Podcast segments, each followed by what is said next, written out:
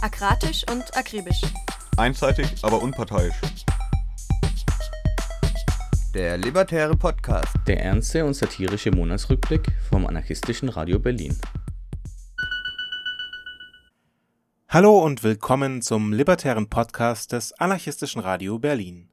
Ihr hört den Monatsrückblick für den August 2019.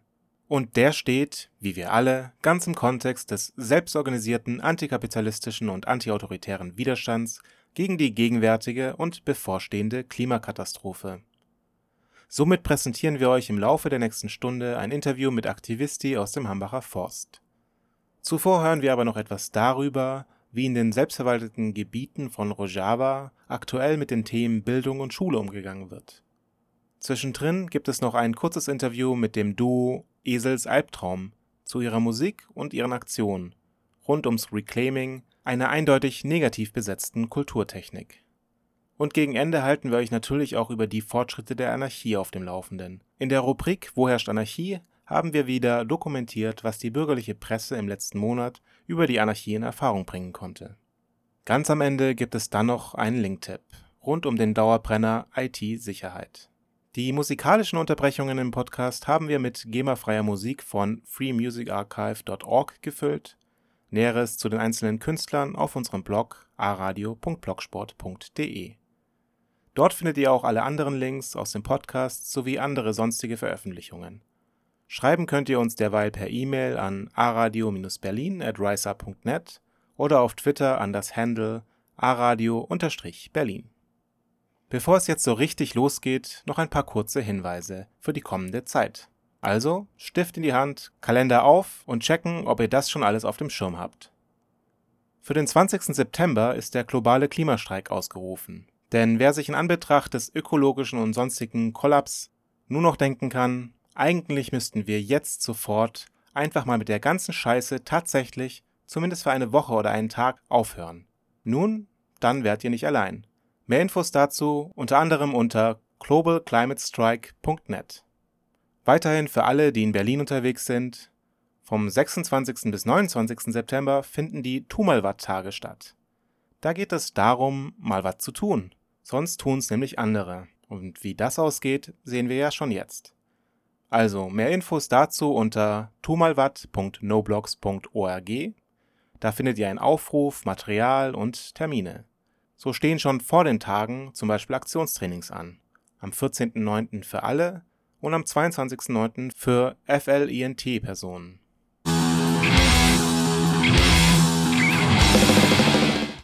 So, jetzt kommen wir zum Thema Bildung und Schule in Rojava. Und zwar war eine von uns bei einem Vortrag zweier Lehrenden aus Deutschland, die durch ein Partnerprogramm die Möglichkeit hatten, durch Rojava zu reisen und sich anzuschauen, wie im demokratischen Konföderalismus momentan mit dem Thema Schule und Bildung umgegangen wird. Und um euch darüber zu informieren, haben wir beschlossen, uns doch glatt einfach selbst zu interviewen. Ähm, ja, es waren zwei, also ein Lehrer und eine Lehrerin, die dort zu Besuch waren bei einer Lehrerinnenorganisation und ähm, den Bildungsräten, äh, die dort organisiert sind. Ja, die hatten das Glück, äh, über die Grenze gelassen zu werden, äh, über die türkisch-kurdische ähm, Grenze, wo sie erzählten, manchen Kolleginnen und Kollegen auch verwehrt wurde. Also eine Partnerschule befindet sich in Kobane und eine in Gerespi. Ich habe sehr gestaunt, es sollen 400 Schulen sein, die in Kobane jetzt gerade wieder betrieben werden mit äh, ungefähr 60.000 Schülerinnen. Genau, da sind halt äh, nicht nur Schulen, sondern natürlich auch andere Gebäude zerstört, die werden gerade wieder aufgebaut oder Neubauten werden aufgestellt, die aber alle, ja, ist wohl auch wichtig, so im Stadtbild bleiben. Also da werden jetzt nicht einfach mal schnell irgendwelche Wolkenkratzer, weil da schnell viele Leute reinpassen, sondern ähm, alles wird so aufgebaut, dass es ähnlich wieder aussieht wie vorher. Genau, also Kobane wurde ja auch belagert vom IS und die Schulen wurden auch umfunktioniert natürlich in der Zeit, also als Lager für Kämpfer, Wohnhäuser, äh, Totenlager oder ähm, Kommunikationszentren, was auch immer, benutzt. Genau, und da gilt es jetzt, die wieder aufzubauen, einmal äh, rein physisch, aber auch, ja, das als Schule als pädagogische Einrichtung ähm, ja, jetzt zu gestalten, auch unter den Werten, die jetzt gerade in Rojava hochgehalten werden. Wie war die Reise organisiert?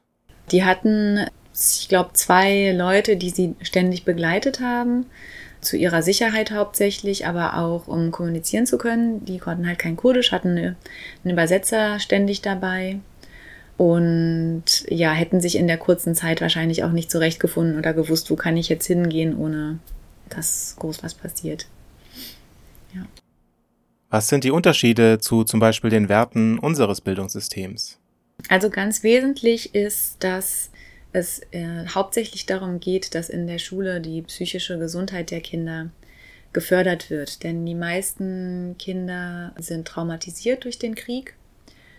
Und da möchte die Schule einen großen Beitrag leisten und äh, sie nicht zusätzlich irgendwie unter Druck setzen, sondern förderlich wirken. Das äh, sieht man dadurch, dass halt viele Stunden des Tages für Reflexion und Konfliktaufarbeitung reserviert werden und jeden Tag nur ungefähr vier Stunden Unterricht ist.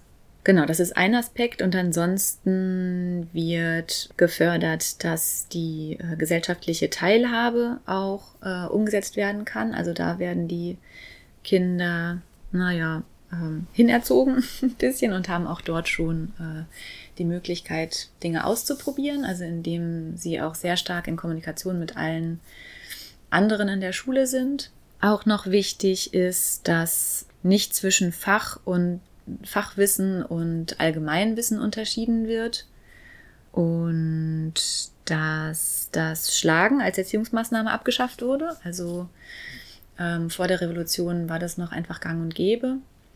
Genauso wie Frontalunterricht und Auswendiglernen. Ähm, das sind alles Dinge, da wird jetzt ganz stark von abgerückt. Also zum äh, Prinzip des gegenseitigen, des gegenseitigen Respekts gehört dort auch, dass nicht äh, Reinigungskräfte engagiert werden, sondern dass Lehrerinnen und Schülerinnen äh, einfach die Schulgebäude putzen und anderen Menschen einfach auch die Teilhabe an der Gesellschaft, so wie sie es möchten, ermöglicht wird.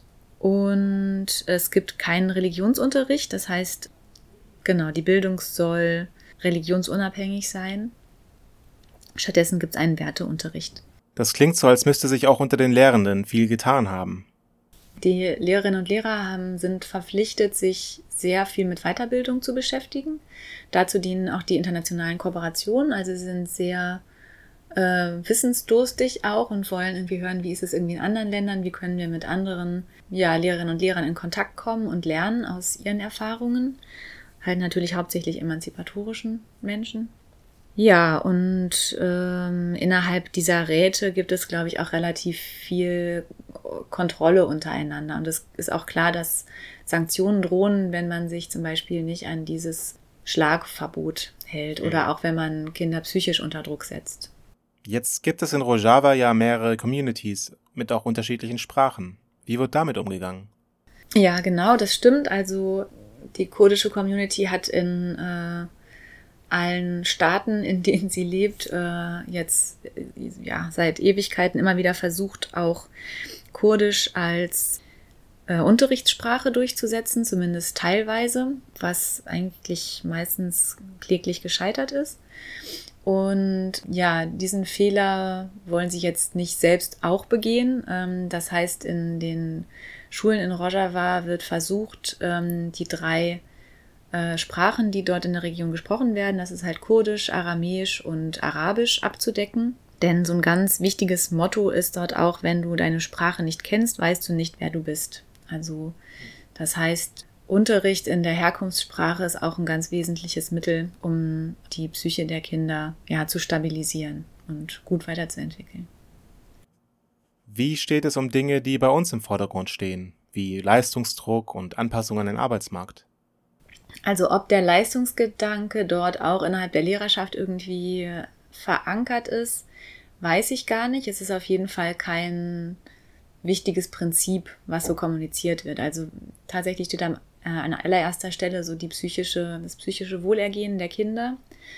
Und äh, da wäre ja ein Druckaufbau in frühen Jahren total kontraproduktiv.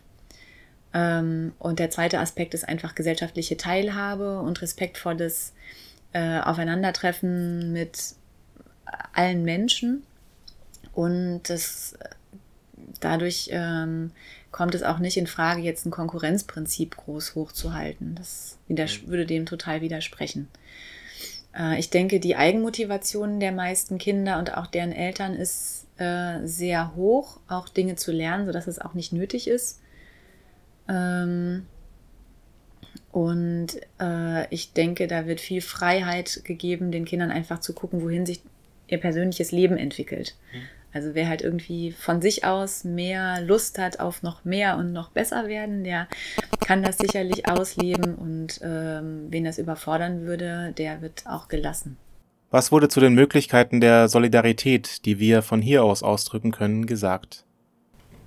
Ja, also eine sehr, sehr große Angst ist auf jeden Fall gerade da, ähm, dass die Türkei den großen Angriff startet. Ähm, das ist äh, ja einfach die zentralste Angst und sie appellieren an alle, da was gegen zu tun. Also gerade auch in Deutschland zu sagen, Leute, unterstützt die türkische Armee nicht weiter und kämpft in eurem Land, setzt die und die Regierung unter Druck, dass sie das unterlässt. Das ist das Allerwichtigste. Und irgendwelche Sachspenden oder Geldspenden für Schulen, das ist äh, mindestens drittrangig, macht politisch was.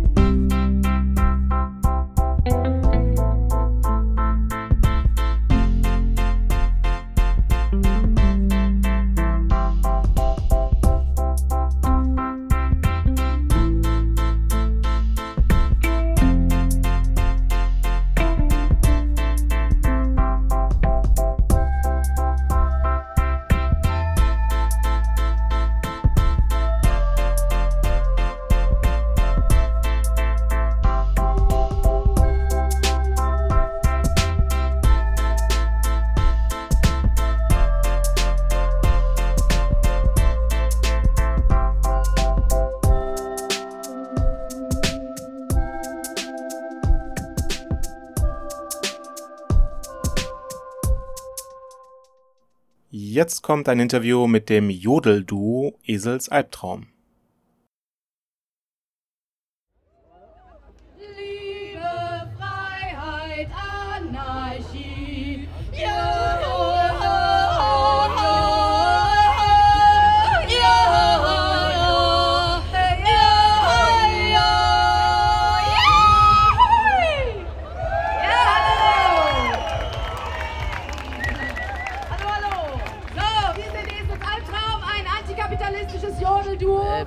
Jodeln zusammen in einem Jodelchor. Und äh, unsere Leiterin sagte, wir sollen mehr Duos und Trios singen. Und äh, sagte, die Leute sollen sich einfach zusammentun, die in der Nähe wohnen. Dann haben wir äh, gefunden, dass das gut zusammenpasst, was wir denken. Und äh, haben dann so zwei, drei Solo-Auftritte gemacht und haben dann festgestellt, dass das irgendwie, ja, dass wir eine ähnliche Schiene haben und dass es irgendwie dahin gehen sollte. Wir auch gemerkt haben, wir haben Lust, ähm, das sozusagen auch mit Inhalten zu knüpfen und dass wir auch da politisch ähnlich denken. und fanden das dann eine gute Idee, das eben auch in so eine Richtung zu machen. Also äh, so ein bisschen gegenläufig zu dem, was Jodeln sonst so bedeutet für viele Leute, dass es eben konservativ besetzt ist oder so. Und wir wollten genau das dann ähm, ändern. Genau.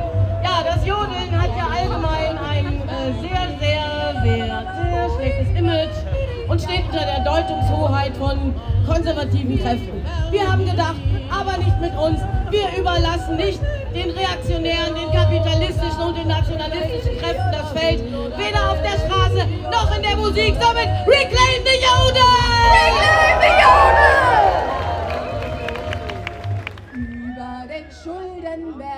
Also ich kann mich noch gut erinnern, wir saßen bei einer Probe bei mir auf dem Fußboden und haben überlegt, wie wir heißen wollen. Und es war lang und es war klar, es muss ein Tier drin vorkommen. Ein Esel ist ja mit seinem IA irgendwie auch ein Tier, das ähm, sehr schräge Geräusche macht und aneckt, und, aber ein tolles Tier ist. Und, genau, und Albtraum, Alpentraum, da ist ja auch schon so eine Ambivalenz drin.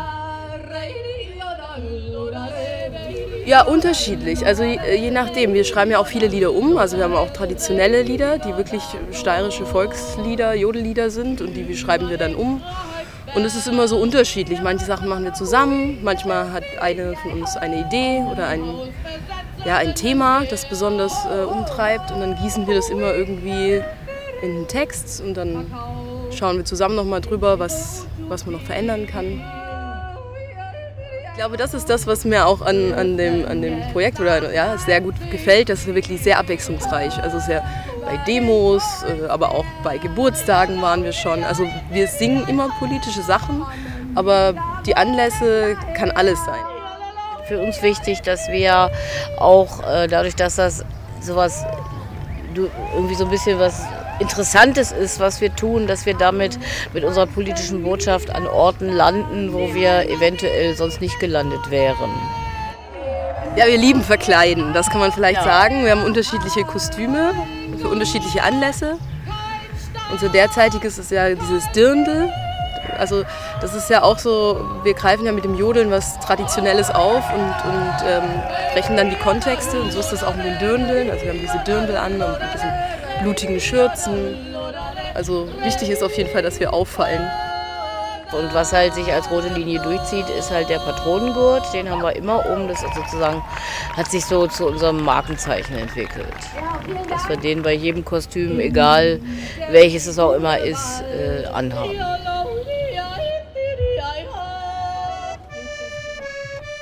Ungefähr, das sind ungefähr so sechs Wochen immer, ne? machen wir einen Yogida-Workshop. Da gibt es eine teilweise so eine, so eine, so eine Stammgruppe, die, die häufig kommt. Äh, es ist aber offen für jeden, man braucht keinerlei Vorkenntnisse. Und äh, wir machen einfache kleine Jodler und Jodellieder und gehen dann mit den Leuten auf Demos. Also dieses äh, Yogida ist halt äh, sozusagen eine Aktionsform. Also das ist sozusagen einer unserer ältesten oder etabliertesten ähm, äh, Yogida-Jodler, der heißt Hallo Antifaschisti. Äh, ich würde sagen, wir probieren einfach die zwei Stimmen nochmal aus. Also das ist ein zweistimmiger Jodler, fast parallel. Ähm, und ich würde vorschlagen, wir singen erstmal alle diese obere, also dieses, diese schwarze obere Schrift. Hallo,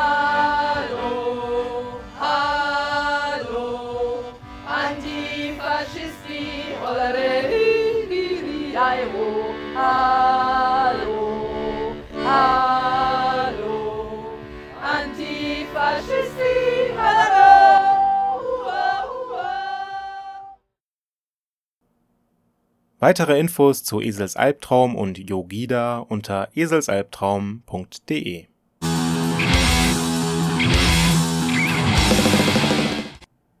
Wow, jetzt ist tatsächlich das Free Music Archive einfach abgestürzt.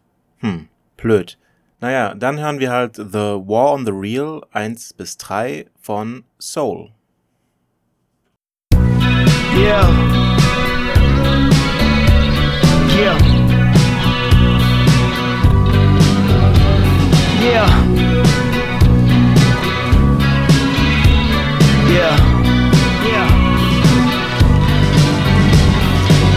Broken lives everywhere. Dead bodies on the beach and y'all don't care. Yeah, all you do is share everything but the burden, it's clear. No snow till June, no hope till doom. Tell Elon Musk he up Mars or the moon. Want the world, even if it looks like doom. Ain't life a motherfucker if you stand tall, standing on a pile of other motherfuckers who came before. And trust will inherit the dust on a pan-oceanic tour. This goes out to those that disagree with the time. You will see we were right. It's already too late, don't trip, we're going down with the ship tonight. This is Anthropocene hop with democracy hop. Nobody wanna be the boss no more. To the boss go the flies, into the world goes the fire. It's terrifying to be alive. Madness reigns these times, so I'm happy to be alive.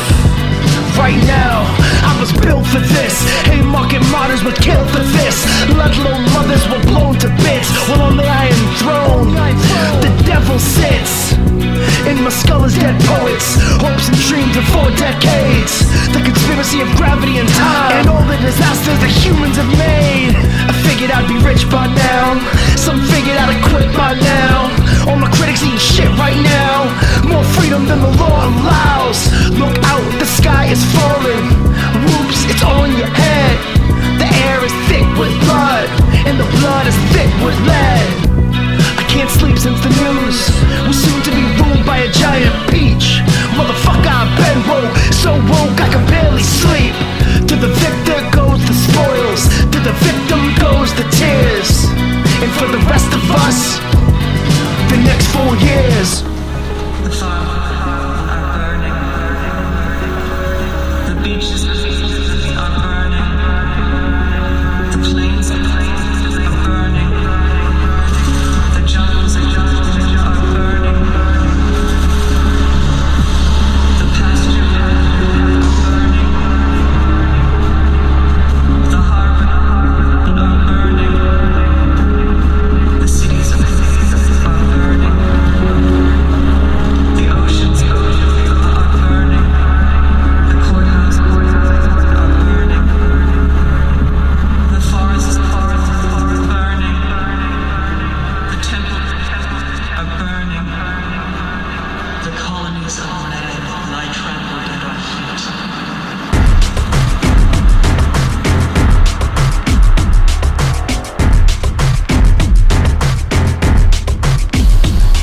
There's a war on the real from New York to California. From a liquor store to a squat to a sauna. Artists of the foot soldiers of gentrification. The pioneer crops paving way for condominiums and craft breweries. From the global reality show you've been fired. The city don't need you no more. First they come for the homeless Then they come for the people living on the edge Where no one belongs. On the outskirts art thrives They push us over the edge to be crushed by bulldozers. I watched it all burn with a cool detachment.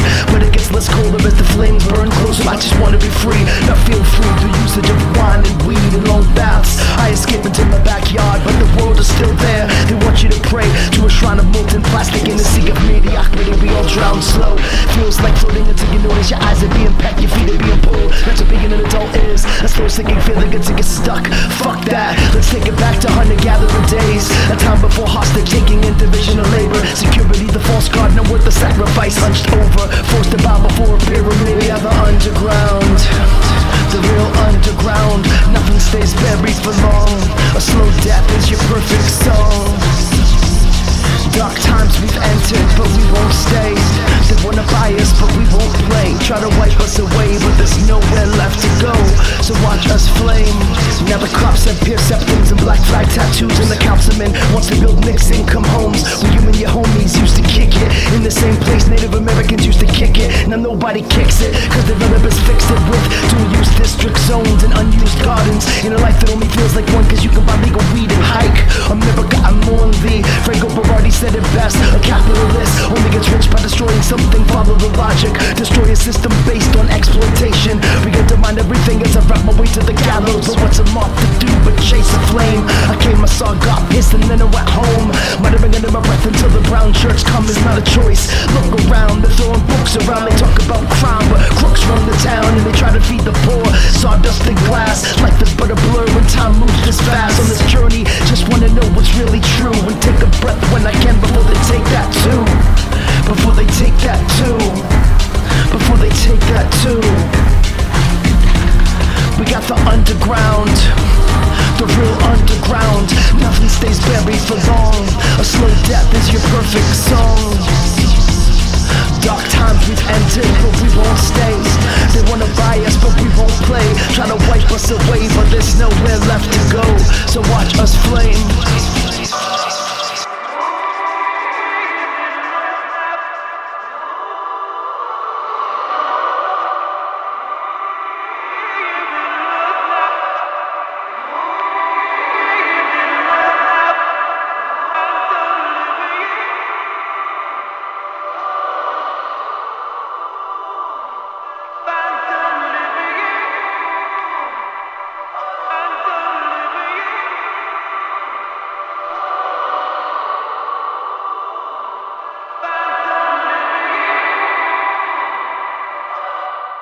Im Rahmen unseres Klimaschwerpunkts im Augustrückblick haben wir uns mit Michael Zobel und Eva Töller, zwei Aktiven aus Aachen, unterhalten, die das Thema Hambacher Wald aus verschiedenen Perspektiven beleuchten und dann auch nochmal ausführlich was zu zivilen Ungehorsam erzählen.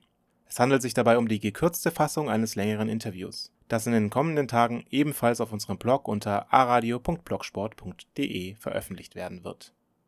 Ich bin jetzt hier mit zwei Aktiven, die im Klimakampf im Hambacher Wald und auch darüber hinaus tätig sind. Vielleicht könnt ihr euch am Anfang kurz vorstellen. Mein Name ist Eva Töller, ich komme aus Aachen, 30 Kilometer entfernt vom Hambacher Wald. Ja, mein Name ist Michael Zobel, wohne auch in Aachen, Naturführer und Waldpädagoge und seit knapp sechs Jahren im Hambacher Wald aktiv. Ja, also die Auseinandersetzung um den Hambacher Forst oder Hambacher Wald haben ja insbesondere 2018 im Rahmen der Räumung oder des Räumungsversuchs eine bundesweite Öffentlichkeit auch tatsächlich einmal erreicht. Könnt ihr für unsere ZuhörerInnen kurz zusammenfassen, äh, worum es bei diesen Auseinandersetzungen geht? Ja, okay. Also ich habe ja schon erwähnt, mein Job ist Naturführer und Waldpädagoge seit 20 Jahren rund um Aachen, normalerweise mit Kindergärten, Schulklassen, Gruppen aller Art im Wald unterwegs zu verschiedenen Themen. Ja, und dann kommen plötzlich Themen dazu. Man weiß gar nicht mehr so genau, wie ist es eigentlich dazu gekommen. Fünfeinhalb Jahre ist es her, Mai 2014, erste Führung Hambacher Wald. Kurz vorher hatten Eva und ich diesen Wald kennengelernt, waren zum ersten Mal da. Der hat uns sehr beeindruckt. Ich bin in Wäldern zwar aktiv in meinem Job, aber der Wald hat mich besonders beeindruckt, hat uns besonders beeindruckt, wegen seiner Zusammensetzung, wegen der Atmosphäre da. Und dann haben wir Menschen im Wald getroffen, und das hat uns mindestens genauso beeindruckt. Und dann haben wir überlegt, das kann doch nicht wahr sein. Wir wohnen so nah dran, ne? Luftlinie 30, 35 Kilometer weg, waren aber noch nicht da. Und unsere Freunde in Aachen und in Bonn und in Köln waren auch noch nicht da. Und was liegt näher als Naturführer zu sagen, wir machen da mal eine Führung. Und dann kam es zu der Premiere, 11. Mai 2014, Muttertag. Erste Führung Hambacher Wald. Und das ist eine Geschichte geworden, da werden wir gleich noch drüber sprechen. Damals waren 50 Leute da beim ersten Mal. Das war schon der Hammer, ne? 50 Leute bei der Naturführung. Die meisten Kollegen von mir würden Reis ausnehmen. Aber das war der Auftakt und das war so toll. Und da haben wir beschlossen, wir machen weiter. Jetzt seit fünfeinhalb Jahren. Im September ist der nächste Spaziergang. Vier, 65 Monate sind es dann am Stück. Das ist unglaublich. Ne? Und wie viele Menschen teilgenommen haben. Und wir müssen weitermachen. Ne? Es ist ein Riesenthema geworden und es geht weit über den Hambacher Wald hinaus. Ja, also ich glaube, 2018 hat sich der Konflikt einfach zugespitzt. Seit 2012 gibt es dort die Besetzung. Die Menschen stellen sich einfach diesem Raubbau und dieser alten Stromherstellung entgegen. Und 2018 hat sich das einfach zugespitzt, weil die Fläche immer kleiner wird des Waldes, die Grenze rückt immer näher. Baumhäuser sind ja auch schon ein paar Mal geräumt worden und wieder aufgebaut an einer anderen Stelle. Ja, und ich fand es unwahrscheinlich erschreckend, mit welchen fadenscheinigen Gründen dann unsere Justiz oder unser Staatssystem dann einfach für RWE da Fakten schaffen will. Also der Hambacher Wald das ist ein Wald in diesem Städtedreieck Köln, Düsseldorf, Aachen. Und es war mal der größte Wald des Rheinlandes bis 1978. Da begann der Tagebau und da fielen auch die ersten Bäume. Die Zahlen gehen so ein bisschen durcheinander. Das Landesvermessungsamt spricht irgendwie von einer Zahl zwischen 5.500 und 6.000 Hektar. Na, das war dieser Wald. Davon sind inzwischen 90 Prozent, Ausrufezeichen, 90 Prozent sind weg. Ne? Die sind diesem Tagebau zum Opfer gefallen, sind unwiederbringlich verloren. Jedes Jahr wird gerodet seit 40 Jahren. Und es ist noch übrig ungefähr diese 10 Prozent, vielleicht 500, vielleicht 550 Hektar, die sind noch da. Immer noch ein wunder, wunderschöner Wald, aber eben nur noch dieser Rest. Die Führungen haben sich verändert. Als wir angefangen haben vor fünfeinhalb Jahren, da war es zu 80, 90 Prozent Naturführungen und zu 10 oder 20 Prozent Politik. Und das hat sich in dem Laufe der Zeit komplett umgedreht. Jetzt ist es eigentlich mehr eine politische Führung, eine politische Demonstration und ein kleiner Anteil Natur. Ich oder wir träumen davon, dass sich das mal wieder umdreht, aber dafür brauchen wir erstmal große Aktionen. Das Besondere ist ja auch eben dieser alte Baumbestand. Nur drei Prozent der Wälder in Deutschland haben alten Baumbestand. Und das Besondere auch an diesem Wald ist, dass es ein Auwald war, also viele Feuchtgebiete, viel Wasser und daher halt viele Frösche, Lurche und diese Dinge auch da. Und dann gibt es noch die Braunkohle. Stimmt, das haben wir jetzt auch noch nicht erwähnt. Genau, Hambach. Ne? Es gibt in diesem Rheinischen Revier, so heißt dieses Städtedreieck auch, da gibt es drei Tagebaue. Der kleinste ist Inden, Richtung Aachen. Der zweite ist Garzweiler, so Richtung Düsseldorf. Und dann gibt es den Hambacher Tagebau, den größten, mit Abstand den größten. Da muss man sich vorstellen, wenn man noch nicht da war, ein Loch äh, von einer Ausdehnung von 10 mal 8 Kilometer etwa und im Moment etwa 400 Meter tief. Weil im Moment stehen die Kohlebagger ungefähr, da fängt die Kohle an bei 350, 360 Meter. Das heißt 350, 360 Meter Sand und Kies und Lehm kommen weg. Dann kommt die Kohle, ne, Flöze von 50, 60, 70 Meter Dicke, die wird abgebaggert und zurück bleibt dieses Loch. Im Moment über 400 Meter am Ende geplant. Es wird anders kommen, aber geplant ist fast 500 Meter tief, weil die Kohleflöze tiefer absinken. Ja, und abgebaut wird das alles seit 1978, irgendeiner Tage war früher durch Rheinbraun und dann später durch RWE, ist der gleiche Konzern, aber ein anderer Name. Das wird gemacht seitdem, seit 1978. Interessanterweise, 1978 fingen die ersten Bagger an zu baggern und es hat sechs Jahre lang gedauert, bis die erste Kohle kam. Also da hat man so ein bisschen vielleicht, kann man sich vorstellen, was für Dimensionen das sind, was da alles weg muss. Ne? Braunkohleverstromung ist die uneffektivste Art, Strom herzustellen. Ne? Den meisten Strom brauchen die sogar in ihrem ganzen System selber und dann ist es auch sehr uneffektiv. Ne? Und das finde ich ist ein Umweltverbrechen an die zukünftigen Generationen und auch die Erderwärmung so hoch zu pushen mit so einem unsinnigen System, was überholt ist. Lass uns mal über RWE reden, denn äh, dieses Energieunternehmen spielt im Rheinland und in Nordrhein-Westfalen ja eine ziemlich besondere Rolle. Wenn man sich so auf Protesten umschaut, sieht man manchmal so eine Verballhornung von dem Namen, äh, wo es dann verschmolzen wird mit NRW zu NRWE. Mhm. Könnt ihr vielleicht mal ein bisschen ausholen dazu? Ja gut, es gibt ja viel Verballhornungen. Ne? Wir machen oft so ein Wortspiel, was in welchen Wörtern kommt RWE vor. Da fallen einem viele Begriffe ein, von Unterwelt über Verwesung, recht wenig Einsicht und so weiter. Ja, das ist ein Riesenkonzern natürlich. Ne? Und es gibt viele Konzerne in Deutschland, die da, wo sie sind, viel Einfluss haben. Ne? Egal, ob das jetzt mag VW in Wolfsburg sein und Bayer in Leverkusen. Aber was RWE aufgebaut hat, das ist, glaube ich, einmalig in der deutschen Wirtschaftswelt. Ne? Ich habe beim Recherchieren einen Artikel gefunden, der ist aus den späten 70er Jahren, aus dem Spiegel. Damals in dem Artikel wurde festgestellt, dass 3000 kleine kommunalpolitische Pöstchen auch bei RWE irgendwie bezahlt werden. Und der schlauste Schachzug, den die Stromkonzerne jemals gemacht haben, ne, aus deren Sicht, ne, RWE hat es gemacht und die anderen haben es auch gemacht, ist irgendwann mal die ganzen Städte, Gemeinden, öffentlichen Körperschaften mit Aktien am Konzern zu beteiligen. Und das ist natürlich ein super genialer Schachzug, sehr einfach, ne, aber da entsteht eine Abhängigkeit. Ne, also geht es dem Konzern gut, geht es dem städtischen Haushalt gut und umgekehrt. Und das ist ganz schön schwer dagegen anzukämpfen. Ne. Das gelingt an manchen Stellen, aber es ist ein riesen Koloss, gegen man da kämpft. Aber es ist noch ein langer Weg dahin. Ne. Also es ist ein riesen Moloch, ein riesen Konzern und die setzen natürlich alle Macht auch ein, die sie haben. Ne? Kommt man in juristische Auseinandersetzungen, vielleicht zum Beispiel, da kennen wir viele, die das machen, die kriegen dann Briefe von, von der Rechtsabteilung, da sind dann die Adressen von 17 Anwälten oder so hinten drauf. Also ein riesen, riesen Moloch, ja, aber der, der langsam mit dem Rücken zur Wand steht und schwächer wird. Aber je, mein, mein Vater war Sportjournalist übrigens, der hat viel über, über Boxen berichtet und aus dem Boxen kommt das, ne, mit dem, der angeschlagene Boxer ist am gefährlichsten und so ähnlich kommt mir dieser Konzern gerade vor. Die schlagen zurück an allen Stellen, wo sie können, aber sind auf dem Rückzug. Aber haben politische Rückendeckung von früheren Regierungen und von der aktuellen. Also diese, wie soll ich sagen, voreiligen Gehorsam in den Behörden, ob das das Bergbauamt Arnsberg ist oder ja, die Politiker.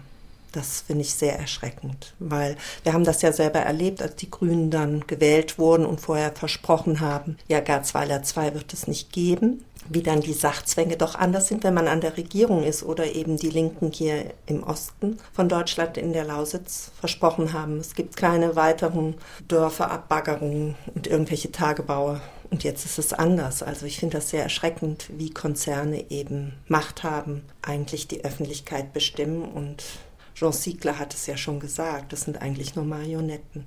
Gerade vor dem Hintergrund von dem, was er gerade sagt, würde uns speziell auch die Rolle von zivilem Ungehorsam da interessieren. Ich glaube, der, der Hambacher Wald ist ein ganz gutes Beispiel dafür. Ich glaube, niemand würde in Deutschland über diesen Wald reden, wenn es da nicht sehr spektakuläre Aktionen gegeben hätte in den letzten sieben Jahren. ne? Da gibt es vor allem junge Menschen, man sind alle Generationen vertreten, aber der Altersdurchschnitt ist relativ niedrig. Es gibt junge Menschen, die sind ungeduldig und die sind in diesem Wald seit 2012 unter höchstem persönlichen Einsatz, unter höchstem persönlichen Risiko auch, sind die in diesem Wald auf Baumhäusern oder im Wiesencamp am Waldrand und machen spektakuläre Aktionen. Sie setzen sich auf die Wege, sie blockieren die Bagger, sie setzen sich in den Weg, wenn die Radlader kommen und bauen Baumhäuser. Und das sind alles Sachen, die interessieren auf einmal die Medien. Da sind die Medien da. Ne? Und, und Aufmerksamkeit ist da. Und die Bewegung ist seitdem, seit 2012, wesentlich größer geworden. Wesentlich größer geworden und hat ganz viele Akteure. Das ist auch ganz spannend. Und das ist eigentlich der, der großen Pluspunkte. Ne? Da geht es von, von Kirchengruppen über die klassischen Umweltschutzverbände bis zu Organisationen, die es nicht gab oder Bündnissen, die es nicht gab. Mir fällt jetzt ein Ende Gelände oder Kohle ersetzen oder wie sie alle heißen, aufbäumen und alles Aktionen, die Akteure, die jetzt auch dabei sind und ganz wichtig ist, und das ist eine Erkenntnis vor allem jetzt der letzten zwei Jahre, es geht nur zusammen. ne? Es geht nur zusammen. Man kann immer über, über Methoden streiten. ne? Da muss man auch drüber reden, immer wieder. ne? Was ist zielführend, was ist nicht zielführend. Aber was wir nicht machen dürfen, ist reinfallen auf diese permanenten Spaltungsversuche. Es wird immer wieder versucht von interessierter Seite, das ist das Innenministerium, das ist die Polizei, das sind große Teile aus der Politik, die immer wieder unterscheiden wollen zwischen diesem friedlichen, legitimen, bunten, bürgerlichen Widerstand. Das ist alles schön, das ist alles erlaubt. Und dann auf der anderen Seite die bösen Kriminellen, ne? die irgendwie mit Ungehorsam oder mit illegalen Aktionen da was machen. Es gehört alles zusammen. Und das ist eine ganz, ganz wichtige Erkenntnis. Und da ist der Hambacher Wald, ja, nicht nur der Hambacher Wald, sondern das Thema Kohle und Klima und Energiegewinnung, das ist ein Beispiel dafür, wie es funktionieren kann. Wo auf einmal dann auch ja, die Polit Politik gezwungen wird zu handeln, ne, durch große, spektakuläre Aktionen. Und je mehr man versucht hat in den letzten Jahren, das alles zu kriminalisieren, desto größer ist eigentlich der Zulauf geworden. Die Klimacamps, die regelmäßig stattfinden, werden jedes Jahr größer. Ende Gelände wird jedes Jahr größer. Und das ist einfach wichtig. Und da muss der Druck herkommen, die, die, die Konzerne oder vor allem die Politik zum Handeln zwingt. Also ziviler Ungehorsam ist ein ganz, ganz wichtiger Baustein auf diesem Weg dahin zu den Zielen, die wir dringend erreichen müssen. Ja, auch um aus diesem Ohnmachtsgefühl herauszukommen. Ich finde das immer unwahrscheinlich bestärkend, wenn man auf dem Klimacamp ist, weil man dann merkt, ey, ich bin doch nicht so alleine mit meiner Einstellung, mit meinen Ansichten und ja, das gibt einem irgendwie Rückhalt dann wieder, auch wenn nicht mehr die große Gruppe da ist. Und ich finde es auch immer wieder faszinierend zu sehen, wie viel Wissen da ist, wie viele verschiedene Ansätze, Überlegungen, Ideen wie das alles klappt, wenn dann ich weiß nicht, wie viele tausende Menschen da sind, es Essen gibt, diese ganzen Strukturen finde ich unglaublich. Und vor allen Dingen glaube ich auch äh, dadurch, dass die jetzt schon so lange diese Arbeit machen, hat das überhaupt geklappt mit der Räumung, weil die, der Staat hat ja schon und die Polizei hat ja schon schwere Geschütze aufgefahren mit gefährlichem Ort und Einschüchterung. Und trotzdem haben die Menschen sich nicht abbringen lassen, sich da in diesen Kampf oder in diesen Hotspot einzubringen, sich da hinzusetzen, haben Verletzungen in Kauf genommen.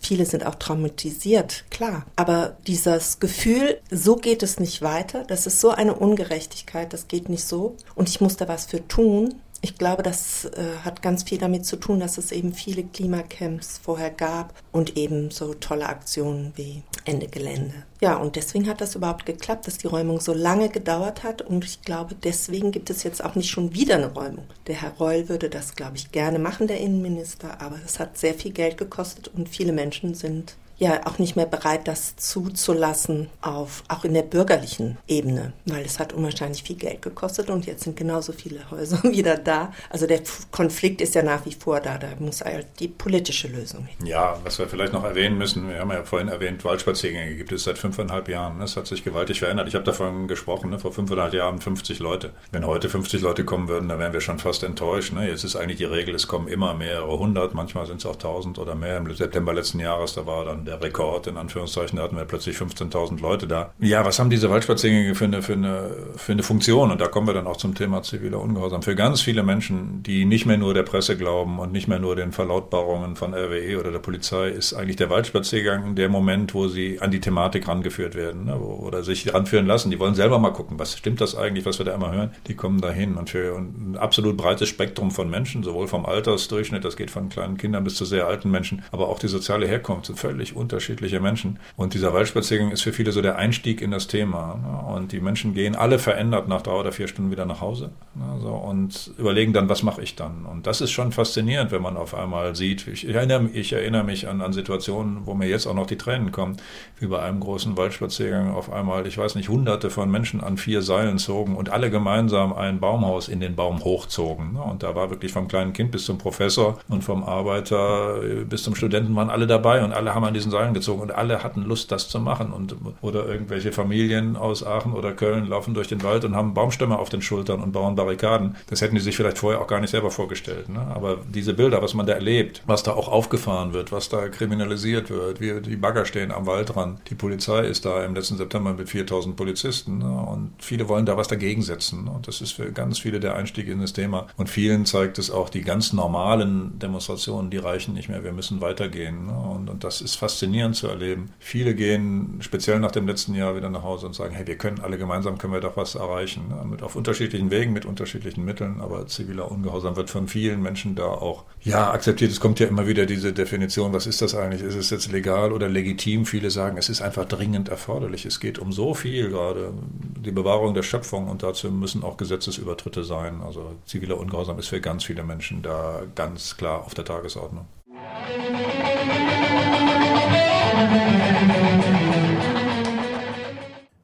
So, mit der Musik mal schauen. Vielleicht geht die Seite wieder und nee. Hm.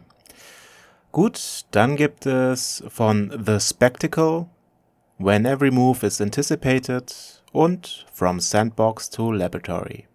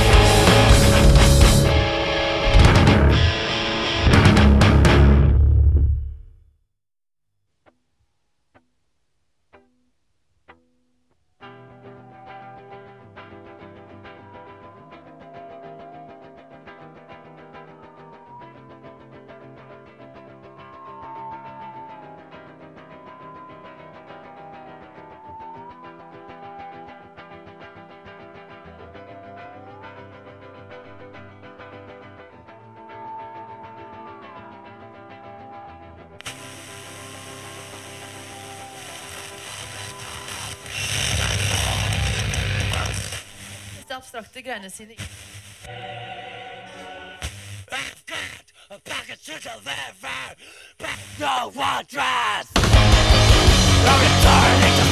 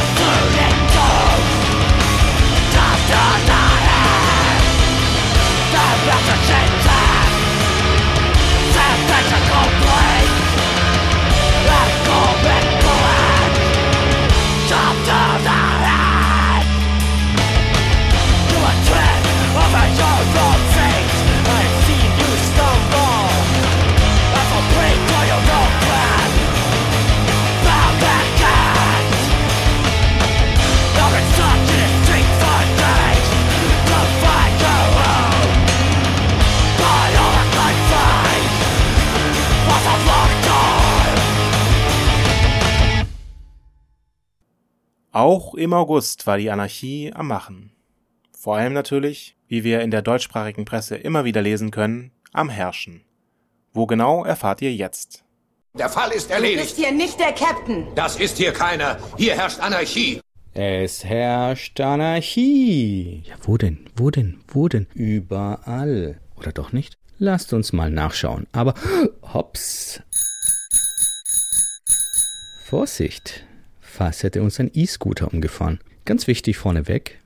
Hans Hammerschmidt, wohnhaft in der Engelgasse in Offenburg, ist sauer. Worauf?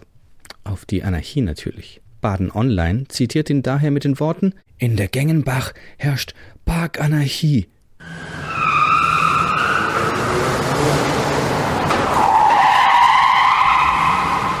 Er wünscht sich scheinbar eine Kandidatin wie Christine Rinner, die Bürgermeisterin von Lengries werden will. Für die CSU versteht sich. Wie der Merkur-Autor Andreas Steppan es formuliert, wirft sie ihren Hut in den Ring. Dort liegt er wohl weiterhin, denn auf dem drüber abgebildeten Foto ist sie hutlos abgebildet. Na denn, was sagt sie? Was das Parken angehe, herrscht in Lengries Anarchie, kritisiert die 50-Jährige. Auch die FAZ will mitspielen und schreibt schnell hinterher, dieses Mal aber nicht auf Offenburg oder Lengries Bezug nehmend, sondern auf Paris. Ja was denn, sind die Kleinstädte hierzulande nicht gut genug? Muss also die große Metropole rausgeholt werden. Im Artikel heißt es jedenfalls, dass die Stadt Paris nicht nur das Fahren auf dem Bürgersteigen, sondern auch das Abstellen der Tretroller verboten habe, reiche nicht, sagte ein Sprecher, zumal die Verstöße nicht ausreichend geahndet würden. Die Kritiker sprechen inzwischen von einer regelrechten Anarchie.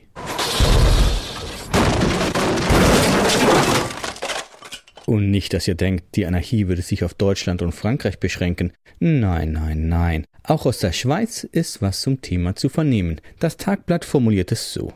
Die Verkehrsrevolution, die gerade überall als Zukunftsvision ausgerufen wird, sieht man schon jetzt. Es herrscht Anarchie. Niemand weiß, in welchem Luftkorridor Lieferdrohnen neben Flugtaxis fliegen sollen und wie Lieferroboter mit E-Scootern koexistieren sollen. Die Regulierungsbehörden sind überfordert. Der Südkurier vom Bodensee wir sind also zurück von unserem kleinen Ausflug über die Grenze, bricht das Ganze wieder herunter und zitiert die Anwohnerin Karin Simoleit am Bahnübergang Markdorf. An dieser Kreuzung herrscht Anarchie, so empfinde ich es tatsächlich. Wir hoffen natürlich, dass die Anarchie nicht nur empfunden ist, sondern tatsächlich. Und wir finden es immer wieder erstaunlich, wie Medien und AnwohnerInnen in der Lage sind, das Wirken der Anarchie derart konkret zu lokalisieren.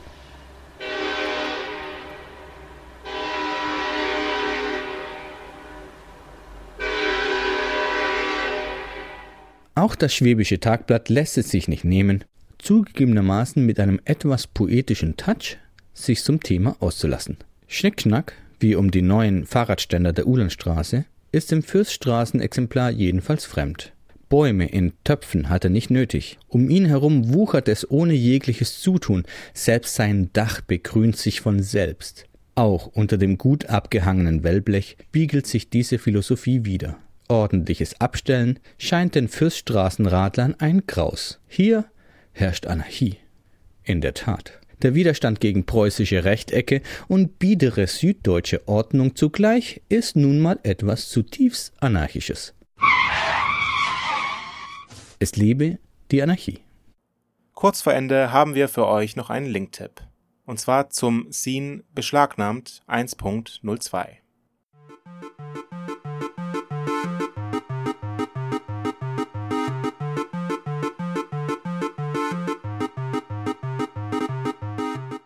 Die deutschen Behörden können deine elektronischen Geräte beschlagnahmen, auslesen und deine Kommunikation überwachen. Das passiert gar nicht so selten. Sei vorbereitet, wenn der Fall eintritt. Mit ein paar Tricks kannst du dafür sorgen, dass die ganze Aktion zwar nervig ist, aber erfolglos bleibt. Denn wer will schon, dass der Staat in persönlichen Daten rumschnippelt? Mit diesen Worten beginnt ein Buch, das vor nicht allzu langer Zeit auf Indymedia aufgetaucht ist. Das PDF mit dem Namen All Computers are beschlagnahmt setzt sich genau mit diesem Thema auseinander. Wie können wir als linksradikale Aktivistinnen unsere elektronischen Medien so schützen, dass die Büttel des Staates sich im Fall des Falles die Zähne ausbeißen? Auf 50 Seiten findet ihr Anleitungen zum Verschlüsseln von Computern, Festplatten und Mobiltelefonen. Ihr lernt, wie ein sicheres Passwort aussehen muss und wie ihr Dateien sicher von euren Computern löschen könnt. Es gibt sogar eine kleine Einführung in polizeiliche Überwachungstechnik und wie ihr euch davor schützen könnt. Welches Betriebssystem ihr dabei benutzt, ist fast immer einerlei. Die meisten Tipps im Buch werden sowohl für Linux als auch für Windows erklärt. Leider gibt es für das Buch keine Webseite, auf der alle Informationen gesammelt gefunden werden können. Wir verlinken euch das E-Book deswegen auf unserer Webseite aradio.blogspot.de.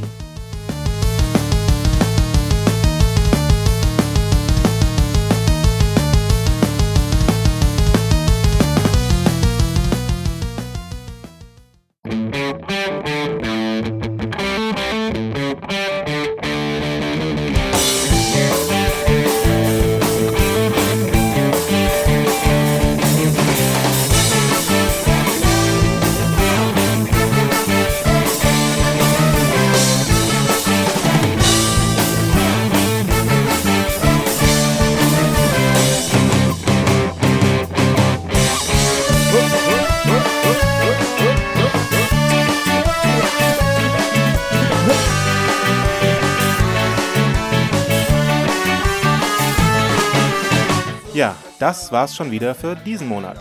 Wir hören uns wieder im kommenden September-Rückblick. Derweil tut mal was. Streiken fürs Klima, besetzen und enteignen fürs Lebensnotwendige und das Wohlgefühl. Wie ihr wollt. In jedem Fall passt aufeinander auf. Uns erreichen könnt ihr unter aradio-berlin at oder auf Twitter aradio-berlin. Unser Blog aradio.blogsport.de steht nach wie vor bereit mit weiterführenden Links und archivierten Audios. Bis bald.